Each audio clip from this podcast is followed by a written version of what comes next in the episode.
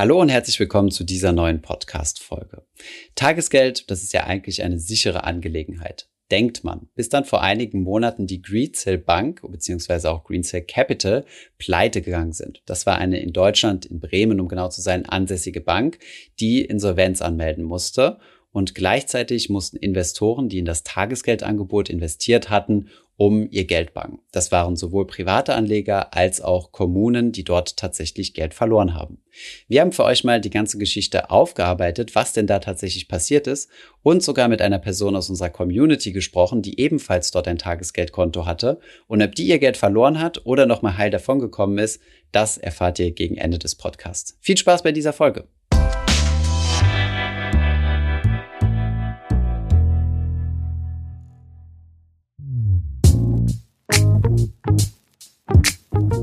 Ihr habt vielleicht die Schlagzeilen gelesen. Greensill Capital ist pleite. Festgeldkonten in ganz Deutschland, vor allem bei vielen Kommunen, sind betroffen und dabei mehrere Millionen. Der Schaden wird auf rund 500 Millionen Euro geschätzt. Das Ganze dahinter ist ein bisschen kompliziert. Wir wollen es für euch heute einfach erklären. Denn wir alle können aus diesem Fall was mitnehmen. So, was ist da genau passiert in Kürze, Thomas? Ja, also insgesamt ist die Bank, äh, die Greensill Bank mit Sitz in Bremen, insolvent gegangen, nachdem äh, zunächst einmal Credit Suisse, also die Großbank Credit Suisse und die Softbank ähm, ja zunächst einmal äh, Guthaben eingefroren haben, dann eine Kreditlinie eingefordert haben. Außerdem ähm, hat das die BaFin auf den Plan gerufen, die dann äh, eine genaue Prüfung gemacht hat und festgestellt habe, dass die äh, Buchführung nicht so sauber war, wie sie sein sollte und hat damit ein, ähm, ja, wie nennt man das, Berufsverbot oder äh, ja, Geschäftsverbot in Deutschland ausgesprochen. Besonders ist in Deutschland, dass viele Gemeinden betroffen sind. Ähm, Kommunen können ja ihr Steuergeld auch sicher anlegen oder sollten es sicher anlegen. Und das haben sie auch getan. Und Greensill hat eben mit attraktiven Zinsen geworben und damit viele Kommunen angelockt. Denn auf die berühmten Sparkassenkonten gab es eben Strafzinsen mittlerweile. Und ähm, bei Beträgen von Millionen denkt man sich dann schon mal, ja gut, dann zumindest 0,3 Prozent oder wie hoch das auch war. Also es waren mehr als null, aber nicht weit mehr als null Prozent, die man darauf erhalten hat. Ähm, nur ein paar Beispiele. Die Gemeinde Pöcking mit 5000 Einwohnern hat 5 Millionen bei Greensill gelagert. In Köln waren es 15 Millionen Euro und das Land Thüringen insgesamt hat 50 Millionen Euro bei Greensill geparkt. Und dazu kommen wir später noch die werden das Geld vielleicht nicht wiedersehen. Doch zunächst eine kurze Erklärung, was ist Green Cell Capital überhaupt? Genau, Green Cell klingt ja jetzt erstmal gar nicht so äh, deutsch und ist es tatsächlich auch gar nicht. Also die Mutterbank oder das Mutterunternehmen hinter Green Cell ist Green Cell Capital mit Sitz in London, wurde 2011 von Lex Greenhill gegründet und Greensill Capital wurde als einer der begehrtesten Fintech-Startups gefeiert im Jahr 2018 und war zu dem Zeitpunkt rund 1,5 Milliarden wert. Bevor wir nochmal auf das Geschäftsmodell eingehen, äh, was denn hinter diesem, äh, hinter dieser Firma oder hinter dieser Bank steckt, ähm, vielleicht hast du noch ein paar Details äh, zum Gründer für uns, äh, Anna, weil es ist durchaus eher eine schillernde Persönlichkeit. Ja, ganz genau. Und äh, erinnert mich auch an unsere Folge zum Fall Wirecard, weil auch da sind schillernde Persönlichkeiten involviert gewesen.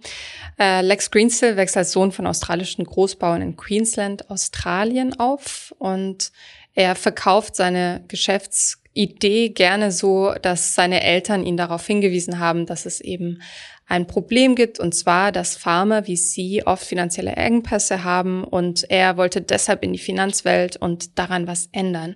Nach dem Studium hat er seinen Plan auch umgesetzt, ist nach London gezogen, hat als Banker gearbeitet und ein Startup gegründet. Seine Geschäftsidee war die Lieferkettenfinanzierung. Das erzählen wir euch gleich ganz genau, was das bedeutet.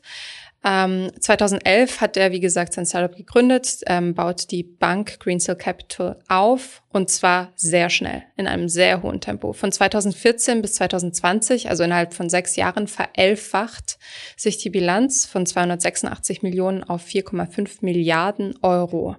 Und dieser Erfolg wird auch gekrönt im wahrsten Sinne. Ähm, Prince Charles schlägt Lex Greensill 2018 zum Ritter für seine Verdienste um die britische Wirtschaft. Nur drei Jahre später zerbricht das Kartenhaus, ähm, denn äh, Greensill Capital ist insolvent und das schillernde Image zerbricht zunächst einmal. Schauen wir mal, wie es weitergeht. Er ist ja noch sehr jung. Aber ähm, genau, kommen wir mal auf das Thema Lieferkettenfinanzierung. Wie funktioniert das? Also Greensill übernimmt offene Rechnungen in Lieferketten, wo Unternehmen sonst ähm, wochenlang warten müssen. Also es ist ein typisches ähm, ja, Cashflow- und äh, Payment-Problem. Er, er hat das abgeleitet aus den, aus den Bedürfnissen seiner Eltern. Seine Eltern waren äh, Land- oder sind Landwirte in Australien. Und bei Landwirten ist es häufig so, dass man von den Herstellern erst deutlich später bezahlt wird. Also die produzieren dann quasi keine Ahnung, ihre Lebensmittel, ihr Korn zum Beispiel, geben das dann äh, in die Fabriken rein, wo das Ganze dann weiterverarbeitet wird und werden erst zu einem deutlich späteren Zeitpunkt dafür bezahlt. Das kann natürlich für finanzielle Engpässe sorgen und deswegen gibt es dann Unternehmen, die dann solche ähm, Lieferkettenfinanzierung oder Rechnungsfinanzierung, gibt es verschiedene Begriffe oder Factoring, sogenanntes Factoring betreiben. Und ähm, das bedeutet, die gehen dann quasi mit dieser Forderung gegen die, gegen das Unternehmen an, dass sie ihre, ihre Ware verkauft haben, haben sie ja eine Forderung, also eine Geldforderung gegen die, gehen die zu einer Bank und sagen, hier, ich habe hier eine Forderung gegen ein Unternehmen, ich kriege in x Monaten, keine Ahnung, eine Million und könnt ihr mir die bitte vorfinanzieren. Das heißt, die Bank schüttet dann eine Million aus und ähm, ich muss dann dafür, keine Ahnung, 10.000 Euro Gebühren bezahlen oder sowas. Und die Bank sorgt dann dafür, dass sie dann von entsprechenden Kunden bezahlt wird. Also wenn dann der Kunde im Endeffekt zahlt, kriege ich, äh, wird die Million entweder direkt an die Bank überwiesen oder an den Finanzierer und der, äh, der überweist das dann an die Bank zurück. So im Groben funktioniert das und es gibt super, super viele äh, Bereiche in der Wirtschaft, wo sowas nötig ist, also wo du eine Bank als Intermediär brauchst, um Dinge zwischen zu finanzieren, gerade bei sehr, sehr langen Zahlungszielen und gerade wenn es um internationale Transaktionen geht, ähm, wo man sich gegenseitig weniger gut vertrauen kann. Das nennt sich dann Trade Finance. Genau, das zum Thema, ähm, was im Endeffekt hinter diesem Green Sale gesteckt hat und wozu die das Geld benötigt haben, ähm, was sie dann durch Tagesgeld eingesammelt haben. Genau, und dieses äh, Lieferketten, diese Lieferkettenfinanzierung ist ziemlich gut gelaufen. Allein 2020 hat Greensill eigenen Angaben zufolge rund 10 Millionen Kunden Finanzierungen geleistet in Höhe von mehr als 143 Milliarden Dollar. Auf der Website hat Greensill sich beschrieben als führender Nichtbankenanbieter von Kapital für Firmen weltweit. Also Greensill Capital stand erstmal super da, ähm, brauchte natürlich sehr viel Leverage, um diese ganzen offenen Rechnungen auch zu begleichen und diese ganzen Banken, ähm, von denen es Kapital erhalten hat. Und auch die deutsche Tochter, die Bremer Greensill Bank AG, stand ziemlich gut da. Es waren 130 Mitarbeiter 4,5 Milliarden Euro Jahresumsatz, immer mehr Kunden und die Ratingagenturen haben Greensill, der Greensill AG, Top-Ratings gegeben. Dem Anschein nach hat Greensill also eine solide Eigenkapitalquote und ähm, steht ganz gut da. Genau. Und auch hier vielleicht nochmal ein kleiner oder eine kleine Parallele, die ich mir jetzt nicht unbedingt verkneifen kann, ist auch nochmal diese Parallele zu Wirecard.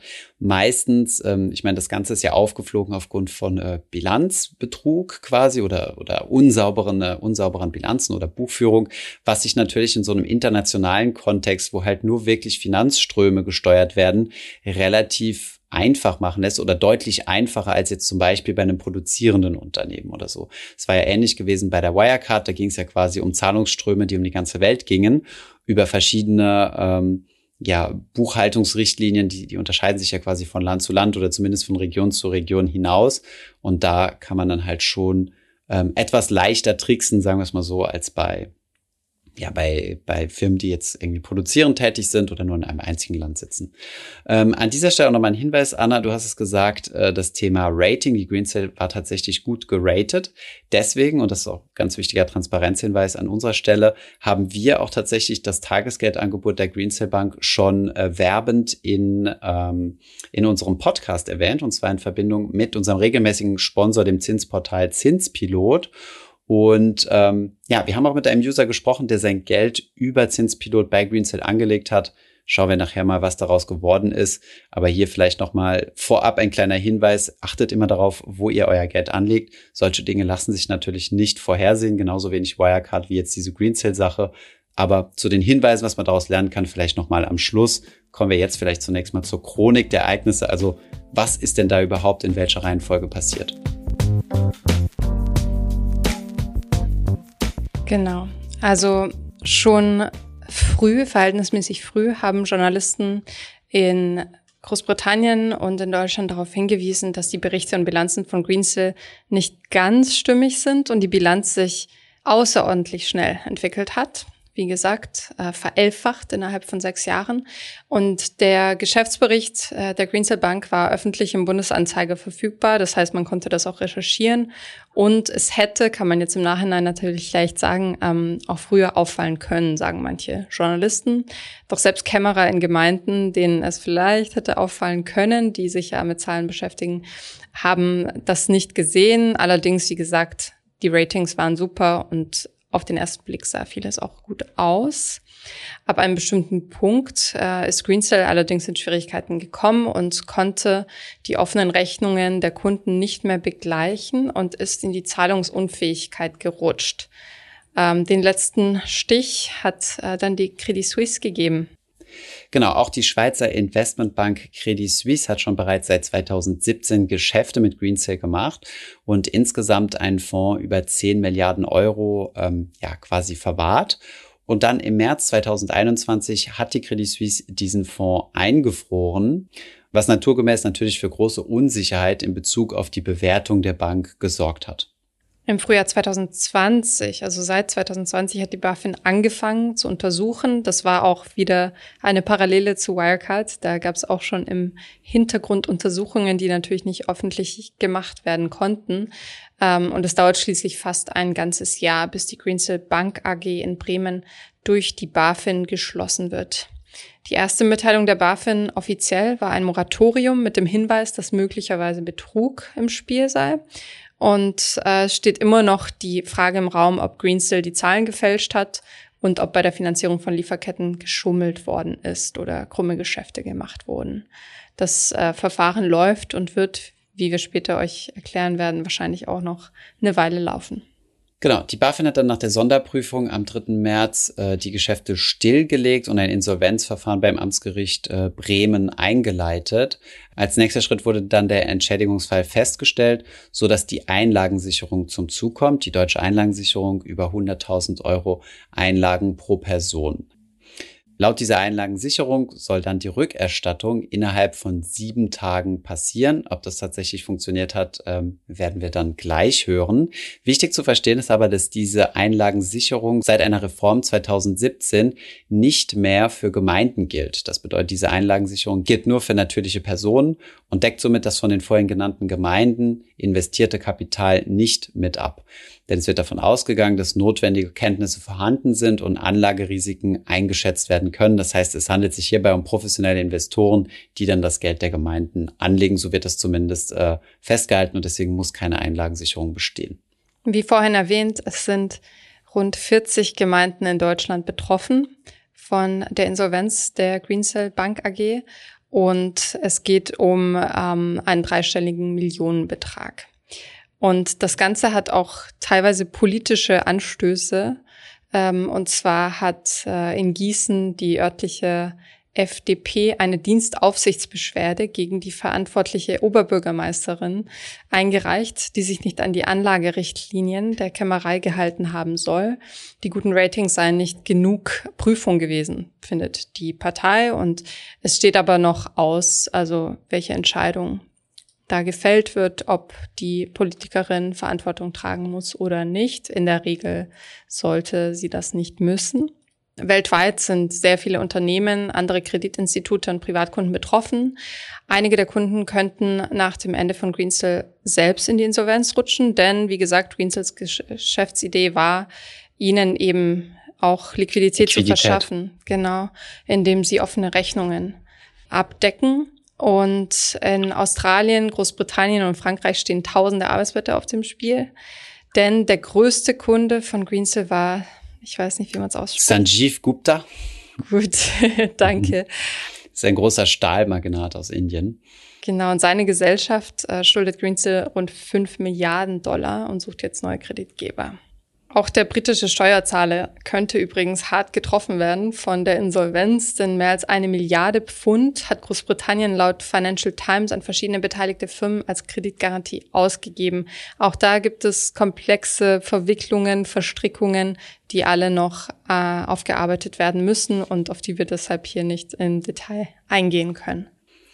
Genau, jetzt stellt sich die große Frage, wie geht es weiter? Viele Anwälte im Land haben sich natürlich zusammengetan. Äh, ein relativ bekannter Anwalt vertritt mittlerweile 20 äh, der betroffenen Gemeinden hier in Deutschland. Die Gesamtschuldnersumme beläuft sich auf 90 Millionen laut dem ZDF. Und ähm, er rechnet damit, dass sich das Ganze ähm, in die Länge ziehen wird und noch mindestens drei Jahre dauern wird, äh, bis der Prozess durch ist, was bei solchen Prozessen ja nicht unüblich ist. Genau, es wurde auch versucht, äh, Reste von Greensill Capital zu verkaufen an US-Finanzinvestor Apollo, aber die Verhandlungen sind frühzeitig gescheitert. Und ja, die BaFin und andere deutsche Kreditinstitute, die eben die Einlagensicherung mitgestemmt haben, prüfen Schritte gegen Greensill. Und wie Thomas schon richtig sagt, das wird noch eine Weile dauern, bis wir da einen Ausgang sehen werden.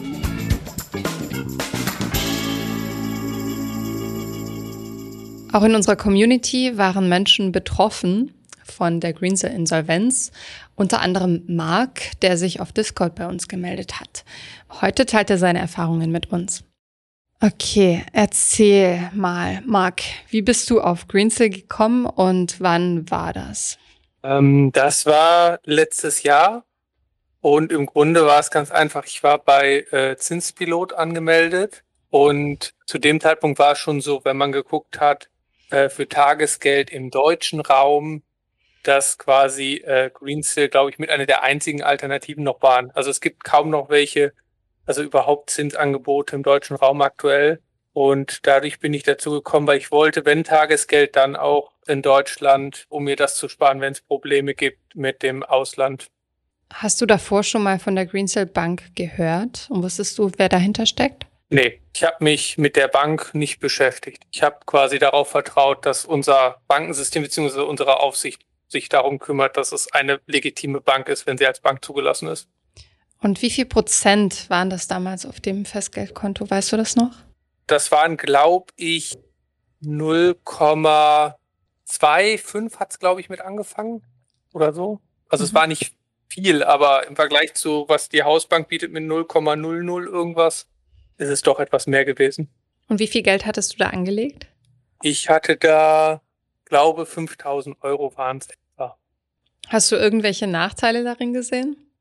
Ähm, ja, also ich hatte mich damals entschieden, das, was ich im Tagesgeld habe, aufzusplitten, weil ich, also eher wegen Zinspilot, weil ich wollte einen Teil des Geldes immer sofort verfügbar haben und da hat die Hausbank den Vorteil, dass ich innerhalb von Sekunden einen Übertrag machen kann und zum Zinspilot bzw. zur Greensill Bank muss man ja eine normale Überweisung machen, hin und zurück. Aber okay. das war eigentlich das Einzige, womit ich mich beschäftigt habe. Und ähm, nun wissen wir ja beide, dass Greensill mittlerweile insolvent ist. Wann und wie hast du davon erfahren, dass es da vielleicht ein Problem gibt mit Greensill? Okay, ich habe aus den Nachrichten davon erfahren, dass BaFin quasi eine Untersuchung gestartet hat und zu dem Zeitpunkt habe ich mich quasi dann mal eingelesen, was wäre, wenn der Fall eintritt. Mhm. Habe mich aber ähm, dadurch, dass eigentlich es so ist, dass man, zumindest mein Stand war zu dem Zeitpunkt auch, dass man sich auf die Einlagesicherung verlassen kann und das Einzige, was einem passieren kann, ist, dass es eine Weile dauert, habe ich mir da aber wenig Sorgen gemacht. Das heißt, du hast nicht um deine 5000 Euro gebankt? Nee, nee, nicht für, also die einzige Sorge, die ich hatte, war, dass es bürokratisch werden könnte. Weil, wie gesagt, ich habe, also ich habe halt dafür gesorgt, dass die Summe nicht das, also ich habe noch genug sonst gehabt, dass ich jetzt nicht Sorgen haben muss, wenn auf einmal Kosten anfallen. Und von daher war das jetzt kein, also ich habe der Einlagesicherung halt direkt vertraut, weil ich mir dachte, also wenn es eine Sache ist, die kommuniziert wird, wenn man sich informiert, dann dass die Einlagesicherung eigentlich verlässlich ist, solange man sich bei deutschen Anlagen aufhält. Mhm. Und wie ist die Sache dann für dich ausgegangen? Und war es kompliziert? Nee, irgendwann war ja der Zeitpunkt, wo offiziell äh, kommuniziert wurde, dass die Einlagesicherung greift. Und dann habe ich, glaube ich, am selben Tag hat mich erst Zinspilot darüber informiert. Das heißt, da hat man mir mitgeteilt, also beziehungsweise es war so, dass zu Beginn, als die BaFin die Untersuchung gestartet hat, hat Zinspilot mitgeteilt, äh, also alle Anleger darüber informiert und mitgeteilt, dass ich äh, keinen Zugriff mehr auf die Anlage habe für den Untersuchungszeitraum. Dann ähm, am Ende, als die Mitteilung kam, wegen der Einlagesicherung war es so, dass ich am selben Tag eine Mail erhalten habe von Zinspilot wieder, wo ich darüber informiert wurde, dass diese Einlagesicherung jetzt startet und dann mit den entsprechenden Infos, was ich, was mich interessieren muss. Mhm. Und ich habe dann wenige Tage später schon ähm, ein schriftliches Schreiben bekommen von der Einlagesicherung. Und äh, in dem wird dann nochmal erklärt, was bedeutet das und was die möchten. In dem Fall ist dann, dass man einmal angibt, wohin soll das Geld gehen. Das war bei mir schon ausgefüllt durch Zinspilot. Und die zweite Sache ist, dass man unterschreiben muss, dass man alle ähm, Forderungen abtritt von der Greensill Bank zu der Einlagesicherung. Okay. Und, und das, hat das Ganze, genau, das Ganze schickt man denen dann per Mail oder Post. Und ähm, das war bei mir so, also der Brief kam, äh, nachdem der Brief angekommen ist, ich glaube, eine Woche später habe ich das Geld schon auf dem Konto wieder gehabt. Nicht schlecht. Also. Ja, la laut der Verordnung sind es sieben Tage, innerhalb derer das passieren soll. Das heißt, in deinem Fall hat das auch funktioniert. Ja. Das, das ist ja ganz beruhigend zu hören. Hast du daraus eine Lehre gezogen aus dieser ganzen Sache mit Greensill?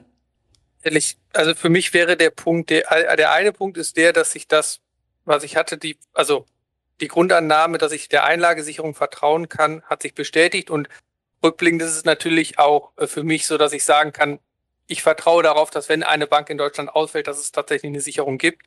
Und muss aber sagen, ich bin weiterhin der Meinung, also ich komme nicht aus dem Finanzbereich und muss schlichtweg unseren Aufsichtsbehörden vertrauen, dass wenn eine etwas als offiziell als Bank eine Banklizenz hat, dass ich dort mein Geld hinlegen kann, beruhigt, solange ich unter diesen 100.000 bin und würde das auch weiterhin so machen, weil ich schlichtweg nicht weiß, wie ich die Zeit finden sollte, jede Bank zu prüfen, bei der ich bin oder was machen möchte. Hm.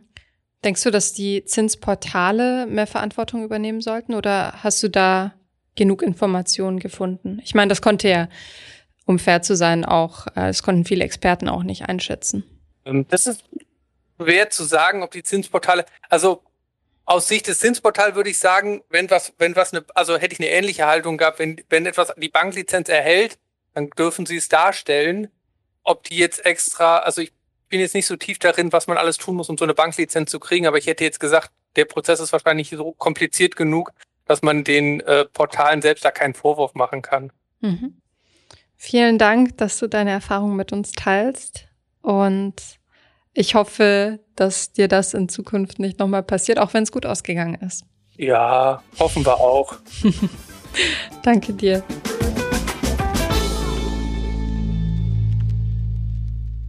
Ja, super interessantes Kurzinterview, um tatsächlich mal mit einem Betroffenen zu reden und nicht das Ganze nur in der Theorie durchgespielt zu haben.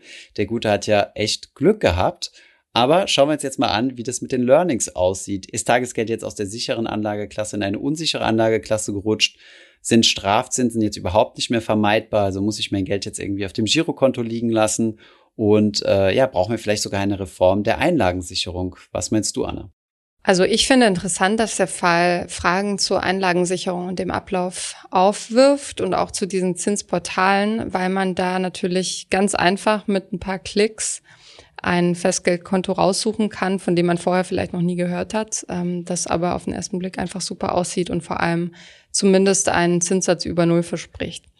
Und ich habe gelesen, dass ähm, einige Experten dafür plädieren, dass man die Kunden mit einbezieht, also einen Selbstanteil im Insolvenzfall einführt von 15 Prozent. Die Investoren, ne, auf dem Tagesgeld. Mhm. Genau, so dass ich, wenn ich äh, 100k eingezahlt habe und sie insolvenz gehen, 15k abdrücken muss. Mhm. Und dass nicht alles rückerstattet wird. Denn ähm, man geht ja ein Risiko ein, über das man sich informieren könnte. Andererseits ist Festgeld ja immer noch als sichere Anlage bei uns in den Köpfen verankert. Was denkst du? Hm. Ist Festgeld sicher? Ja, ist ein schwieriges Thema. Also ich finde auch, dass man sich über die Thematik selbst informieren äh, sollte, immer muss. Auf der anderen Seite aber jetzt alle, die dort ihr Geld angelegt haben, in Schutz nehmen. Denn äh, die meisten sind keine Wirtschaftsprüfer, keine investigativen Wirtschaftsjournalisten oder BaFin-Mitarbeiter und von daher lässt sich sowas immer sehr, sehr schwer nur einschätzen. Grundsätzlich haben wir ja immer den Ratschlag, niemals mehr als 100.000 Euro ähm, in eine Sichteinlage investieren. Dazu zählt Tagesgeld, Festgeld, Sparbuch und so weiter. Ähm, einfach genau aus diesem Grund. Jede Bank kann rein theoretisch pleite gehen und äh, deswegen würde ich kein Geld über die gesetzliche Einlagensicherung hinweg anlegen. Und jetzt auch an dieser Stelle auch nochmal ganz wichtig, äh, weil du auch das Thema Zinsplattform schon angesprochen hast. Ich würde immer mein Geld ähm, zumindest mal unter europäischer Einlagensicherung anlegen in Euro. Also erstens mal würde ich mit diesem Geld keine Fremdwährungsrisiken eingehen und zweitens, ähm, genau, würde ich innerhalb der europäischen Einlagensicherung bleiben. Das war zum Beispiel bei der isländischen Kaupting Bank nicht der Fall gewesen. Das, da mussten äh, Anleger auf dem Kaupting Tagesgeldkonto eigentlich ein ziemlich ähnlicher Fall. Ähm, ebenfalls eine Insolvenz, vorher sehr, sehr hohe Lockzinsen, die gezahlt wurden, sehr viele Deutsche, die dabei waren. Die mussten sehr lange warten, bis sie, bis sie wieder Geld zurückbekommen haben, über viele Jahre. Und ähm, den Stress kann man sich einfach vermeiden. Und ja, grundsätzlich gilt ja, Tagesgeld und Festgeld sind einfach nur der sichere Anker. Da könnt ihr euren Notgroschen draufpacken und den risikofreien Teil eures Portfolios, aber dann bitte unter 100.000 und äh, in europäischer Einlagensicherung. Und dann, ähm, ja, kommt man mit einem blauen Auge davon, würde ich mal sagen. Ja, und ähm, zum Thema Strafzinsen. Also Strafzinsen ist ja erstmal umgangssprachlich. Offiziell heißt es Negativzinsen. Verwahrentgelt oder mhm. Negativzinsen. Immer mehr Banken führen sie ein. Ich glaube mittlerweile die Mehrzahl. Und ähm, das wird wahrscheinlich auch erstmal sich nicht ändern, denn wir sind in einem sehr niedrigen Zinsumfeld. Was gut ist, wenn man Schulden hat und schlecht ist, wenn man ähm, sparen möchte auf äh, Festgeld- und Tagesgeldkonten. Ähm, ja, ich denke, man kann dann einfach einen Teil des Geldes vielleicht anlegen, statt ihn zu parken. Klar. Das macht auf jeden Fall Sinn und vielleicht noch ein kleiner Leitsatz, den man sich immer im Hinterkopf behalten sollte. Rendite kommt von Risiko, überall. Das heißt, wenn ich irgendwo eine höhere Rendite bekomme, dann äh, gehe ich zwangsläufig auch ein erhöhtes Risiko ein. Nicht äh, alle Risiken werden anständig kompensiert. Es gibt schlechte Geldanlagen, wo ihr ein hohes Risiko eingeht und wenig Rendite bekommt. Und es gibt gute Risikorenditeverhältnisse, wie zum Beispiel am Aktienmarkt, wo ihr bewusst ein Risiko eingeht. Risiko ist ja nichts anderes als eine Wertschwankung und dafür auch langfristig kompensiert werdet. Von daher, wenn ihr das im Hinterkopf behaltet und unter 100.000 bleibt und innerhalb der europäischen Einlagensicherung bleibt, dann kann auch noch mal ein Green Cell ähnlicher Fall passieren und äh, ihr seid auf der sicheren Seite. ja, wir hoffen, ihr versteht den Fall Greensill Capital und Greensill Bank AG jetzt ein bisschen besser und habt vielleicht auch was dazugelernt, was die Anlagensicherung und Festgeldkonten angeht. Danke fürs Zuhören und bis zur nächsten Folge. Bis dann, ciao. Ich hoffe, diese Podcast-Folge hat dir gefallen und du hast was dazugelernt. Wenn ja, dann erzähl doch gerne auch deinen Freunden und Bekannten vom Finanzfluss Podcast, die sich für das Thema finanzielle Bildung interessieren oder interessieren sollten. Wenn du uns auf iTunes zuhörst, dann lass uns gerne eine positive Bewertung da. Das sorgt dafür, dass wir noch besser auffindbar werden. Alle wichtigen Links und Verweise findest du wie immer in den Shownotes zu diesem Podcast.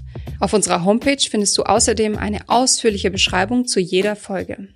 Du findest sie unter finanzfluss.de slash podcast. Vielen Dank fürs Zuhören und bis zum nächsten Mal.